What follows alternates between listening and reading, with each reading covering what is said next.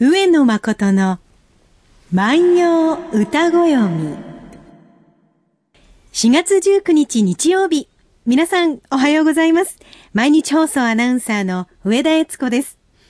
毎週日曜日のこの時間は皆さんと一緒に万葉の世界を楽しんでいきたいと思います。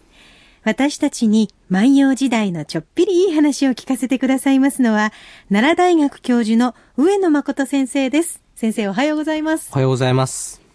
4月19日、新学期が始まって、まあちょっと落ち着いてきたかなという頃でしょうか。そうですね。ええあの、私の感覚でいきますとですね、はいえー4月1日からスタートダッシュで、ええー連休まで走り続けまして、はいまあ、連休でほっと一息、でそねそこで仕切り直しっていう感じかな。えー、4月を振り返って、そうですもう一度頑張ろうと。そうです。まあ、ですからね、ええーこの季節っていうのはね、案外多いのはね、はい。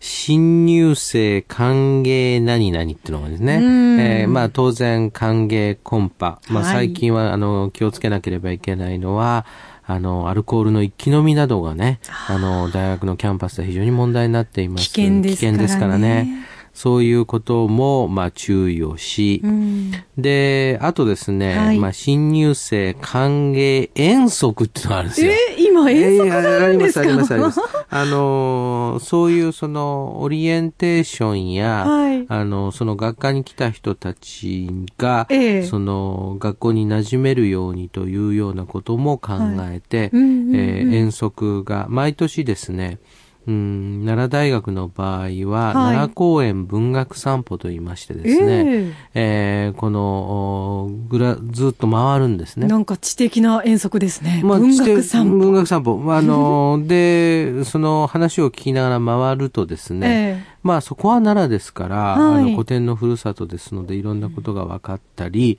近代文学もたくさんありますので、はいまあ分かって、まあ楽しいということで、えー、まああの今年も回るんですけれども、うんそうですね、あとですね、ええ大学の近くに土手がありまして、はい。のどかなところにあるんです先生の大学。あるんですよ、あるんですよ。はいそれでね、そういうところにはですね、えーその、筑紫がね、えーよくね、えーあの、生えてまして。大阪市内ではなかなか見かけなくなりました。結構ね、そのはい人気がありましてね、ええその、学校の先生なんかで、あの、奪い合いに、まあ、まあ、奪い合いっていうとかね。私が見つけたあ私がと、その、取ろうと思っていたら前の日に、あれされていたとか、いや、2、3日経ったらまた出ますよとかね。そういうこともあって、はいあの、あれ不思議なものでね、ええほんのちょっとでもその、うん取ってですね、はい。その食べると。ところがですね、あれその、まあそれは山菜でも何でもそうなんですけどね、ええ。もう取って取って、もうこんなにたくさん取ったと思ってもですね、はい。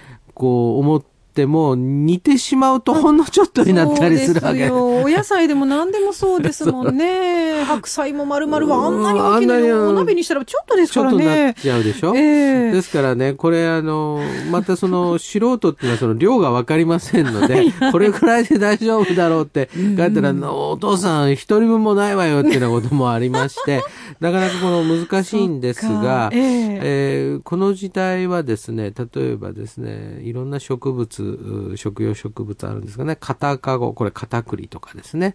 そういう片籠って言うんですか？片かごっていう片栗のこと片栗のこと言ってたんですね。あと、クズなんていうのは山の中にえー入って、まあ、これはもう専門の人があ取らなければ取ることができないようなものですが、一般のですね、はいその人が、その取ることができるというとですね、ええまあ、わらび。うびん、これはもう代表ですね。うんで、わらびも万葉集の中にさわらびという形で出てくるんですが、はいえーなんとですね、ええ万葉集の牧野十四には、ニラが出てくるんですよ。うん。あの、私、中国のものだと思ってたので、はい。万葉集、日本の古来からあったものだっていうのが意外です。そうですね。ねあのね、これ、あの、万葉集の牧野十四に、ククミラというふうに出てくるんですね。ククミラ。で、ククミラっていうのはですね、ええおそらく現在のニラだと考えて、えー良いと思うんですが、ええこれなかなかですね、歌もおしゃれな歌で、こういう歌があるんです。ちょっと一回通り見ておきたいと思います。はい。気発くの丘のくくみら、我つめど、子にも見たのせなとつまさね。気発くの丘のくくみら、我つめど、子にも見たのせなとつまさね。見ていきますとね。はい。一番最初ね、このね、地名がどこかね、東歌だから東国のどこかっていうのはわかるんだけれども、地名なんですね、こ地の言葉。名がわからないんですよ。気発区というですね。発音しにくい地名ですうんね。まあ、気発区の、ええ気発区という丘の、えー、ククミラ、あー丘に生えている、はいニラですね。うん。でそれを我詰めどって言ってますから、私が積んだとしてもってですね。ええ。で、子っていうのはこれはカゴのことでありますから、これはカゴにも見たの、カゴに、えーいっぱいにならないということですね。はい。えーつまりそのニラは積んでもですね、そのカゴにいっぱいにしなきゃいけないのに、まあ女の人一人で積んだとしてもですね、まあええそうたくさん積めるわけではないと。うんそんなこともないんじゃないかなと思うんだけれども、薄っぺらいですからね。うん重ねちゃうとちょっとかもしれませんよね。どういうことを言ってんのかわからないんですが、はい。でもね、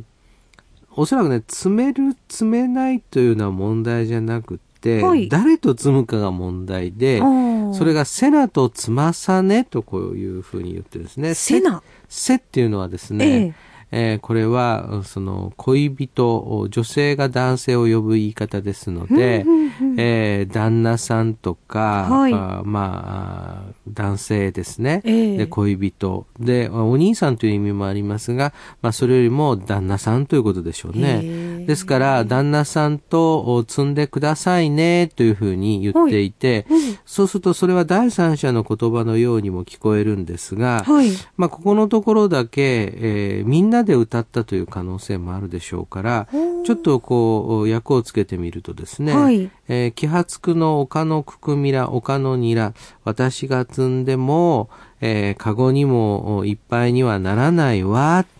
えーそれ、それを受けてですね、周りの人たちがね、だったら、旦那さんと一緒に積みなさいよ、なんていうような、可愛らしい可愛らしいね、こう、歌い方ではなかったのかと。なんか周りから新婚さんをこう、生やし立てるような響きに聞こえました。ああ、なるほどね、ええなるほどね。一緒に積みなさいよあの、一緒に積みなさいよっていう。うん。ただですね、はい。これがあの、ちょっと万葉集などを見ていますとですね、ええ。当時はですね、はいその女性がこういうようなニラなどを積むというのは女性の仕事ですので、山菜を摘むというそうですね。男性が積むというのはあまり考えられないんですがまあそのなかったとは言えません。えええーだけれども、おそらくその仲睦まじく、そのニラを一緒に積んでいるというのはあんまり見、その、あちらこちらで見られるという光景ではね。女性がこう、放カムリなんかして、はい日よけをしながら摘んでるイメージですね。そうです、そうです。ええ一緒に積むっていうのはなかなかね、はいあの、イメージはでき、しにくいものなんですね。うん。でもね、考えてみたらですね、はい。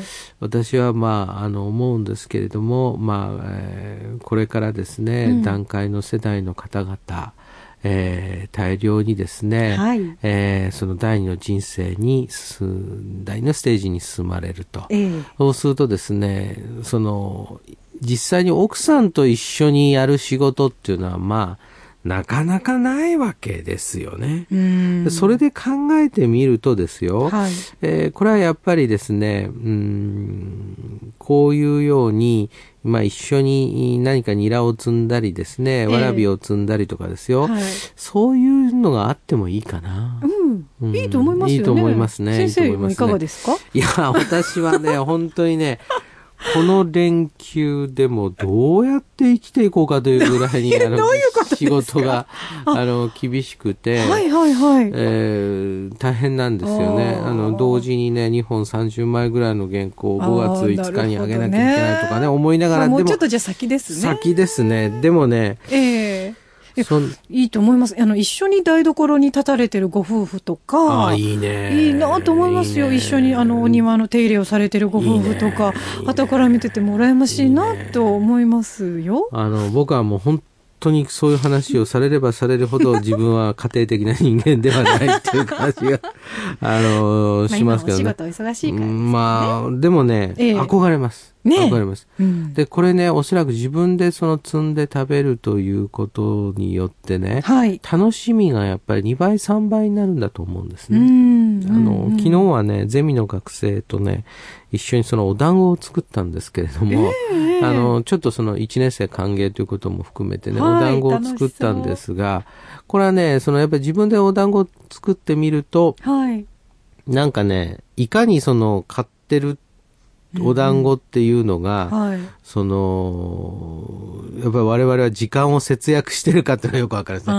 お団子1個作るのにこんな時間かかるのかっていうふうにね、こう思っちゃうんですね。え、つくところからされたんですか？それね、はい、あの、実を言うと非常に高きびという植物を手に入れましてね。えー、で、それとそのもち米と練りに練って、はい、でそれを丸めて茹でて、えー、あんこをかけてみんなで食べたんですが、すえー、これね、やっぱりね、3時間ぐらいかかるんですよ。まあ、それは2、30名一緒に食べますので、それぐらいお団子になっちゃうんですが、それでもですよ、その、やっぱり物を作るところからすると、やっぱり楽しみもあるし、充実感もあるし、記憶にも残る。うん、そうですね。だからといってでも、これ毎日やってたら大変だろうな、とこういうふうにこう。もうそれしかできなくなりますからね。うん、思いますよね。でもね、はい、これで、えー、見てみると、万葉集、これ、牧野14ですので、えー、えー、あずま歌。あずま歌っていうのは、東国の、まあ、農民などが歌っていたような民謡も含まれるというのが、まあ、定説なんですね。はい。で、考えてみるとですね、うんうん、そういうようなものの中に、ニラ積み歌があったわけですね。で、そのニラを積んでいる時に、はいおそらくね、生やし立てるんでしょうな。あの、仲がいいですね。一緒にニラ積んで、とかね。えー、夜は一緒に食べるんですか？とかね。こう、そういう、その、ところで、えー、そうするとですね、えー、セラとつまさねって、あの、旦那さんと一緒に積んでくださいな、なんていうような言い方をね、はい、えー、まあ、みんなでこうするということはですね、まあ、一種のピクニックのような。で、これはまあ、春の野原にみんなで行って、て、え。ー、まあ、今だとそのお弁当を広げたり、はい、バーベキューをしたりということでしょうけれども、まあ、当時はですね、えー、えー、その場でその山菜などを取ったり、魚を取ったりして、はい、その場で料理をして食べるというようなことが実際にこう行われたと思いますね。あのカップルでっていうのを想像しても楽しい気分になるんですが、うんうん、女性ばっかりだとして、うん、女性ばっかりでかしましく、うん、旦那さんの噂話をしていると想像しても、ね、なんか春の楽しそうな光景ですよね。そうですね。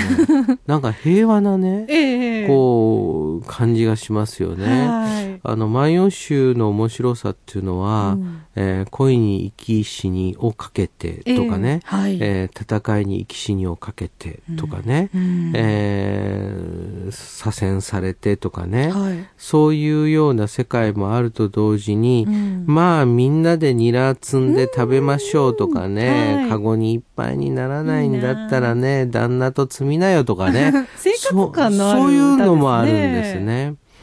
うん、でもあの当時はそのニラをどうやってって料理してたんでしょう、うん、炒めたり、うん、おそらくね、えー、えー、私が思うには厚物スープにしてると思いますね。ニラスープ。ニラスープ。あの、えー、厚物っていうのはマヨシにも出てくるんですが、はい、えー、そういうものっていうのは一番その調理しやすい方法で、えー、油を大量に使うというようなことをしなくて済みますので、はいはい、煮込めばいいわけです、ね、煮込めばいいわけですから、えー、えー、そういう食べ方をしていたと思います。で、しかも、そうですね、青イカの植物のようなものですね、はい、そういうようなものを使って、厚物を作っているっていうところも出てきますので、まあ、ニラももしですね、これ例えばドラマで上野先生なんかこのところ料理再現してくださいよっていうふうに、はい。はい、まあ言われたらね、えー、うん、まあそれだったら厚物だねとか言って、まあ土器のようなものでね、うん、まあ煮てね、